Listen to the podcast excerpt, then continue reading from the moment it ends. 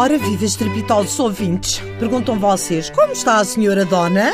E respondo eu, muito descursoada. E porquê? Perguntam vocês, porque cada vez há mais coisas que me fazem uma espécie. Agora esta moda dos boatos, dos portugueses andarem a lançar boatos muito feios, a acusarem outros portugueses de andarem a roubar. Eu dou exemplos. Vá, um Tony Carreira. Alguma vez aquele homem roubou alguma coisa a alguém? Diz que roubou músicas. Como? E aos estrangeiros chegava à casa dos compositores, entrava uma janela durante a noite e roubava as partituras que estavam no piano. Era, por amor de Deus, um homem que me enche pavilhões de mulheres aos gritos. Um homem que é lindo, da ponta dos pés à ponta do capaz do, do cabelo. Tenham um dó. Outro, o senhor doutor Ricardo Salgado, acusado de roubar um banco.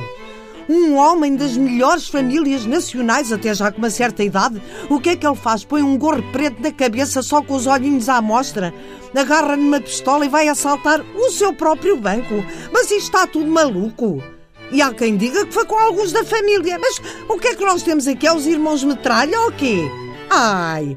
Depois vem o boato do nosso ex-primeiro-ministro, por acaso votado pelo povo, engenheiro Sócrates, um homem com nome de filósofo que abdica do seu dia de descanso, o domingo, o dia do Senhor, para sabe Deus com que esforço se ir licenciar.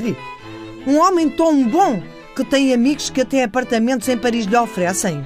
Olhem, o único que eu, que eu conheci que ofereceu um apartamento a alguém foi o marido da Lisette, que era tão bom, tão bom, tão bom, teve tanta pena da empregada que trabalhava lá em casa que, que lhe ofereceu um apartamento, exatamente. E não havia semana nenhum que não passasse lá encher-lhe o, o, frigorífico. Só de coisas boas. As pessoas são muito más. Dizerem que o engenheiro Sócrates tem contas off-course. Uh, ai, não sabem o que é uma conta off-course? Então, para quem não sabe, cá vai a explicação. Uh, uma conta off-course é assim, vá, quando os bancos portugueses já não têm vaga, há uns bancos nos estrangeiros que fazem assim, nós juntamos uns dinheiritos, fala-se das poupanças das nossas reformas, ligamos, atende um funcionário que atende sempre em inglês. E nós dizemos: Ai, oh, mister, temos aqui uns dinheiritos, podemos abrir uma conta aí? E eles invariavelmente respondem: Of course. É por isso que se chama contas off course.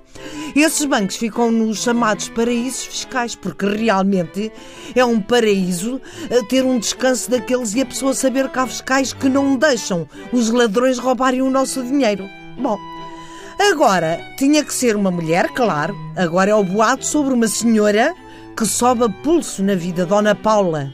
A senhora começa num quiosque, vivia muito bem, muito bem, porque toda a gente sabe que a venda de revista de tricas e tabaco dá um dinheirão largo ao quiosque, uma mina, para se dedicar a uma causa nobre, solidária, bonita, ajudar quem mais precisa.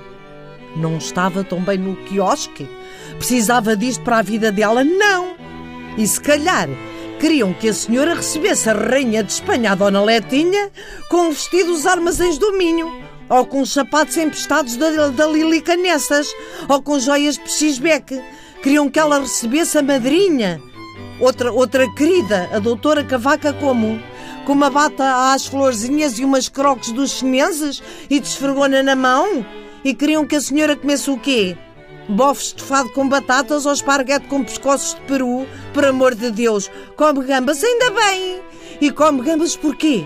Porque é boa porque deixou de comer animais de quatro patas, seus maldosos, seus invejosos, que não podem ver uma camisa lavada a um pobre. Pronto, já me enervei. Podia estar aqui uma semana a dar-vos exemplos, mas já me enervei, subiu uma tensão. E acho que é fraqueza. Acho que hoje acho que vou passar por uma cervejaria, lá está, comer umas gambas, diz que a gamba que faz muito bem, tem muito mineral. Agora já sei, chego lá e diz-me a funcionária.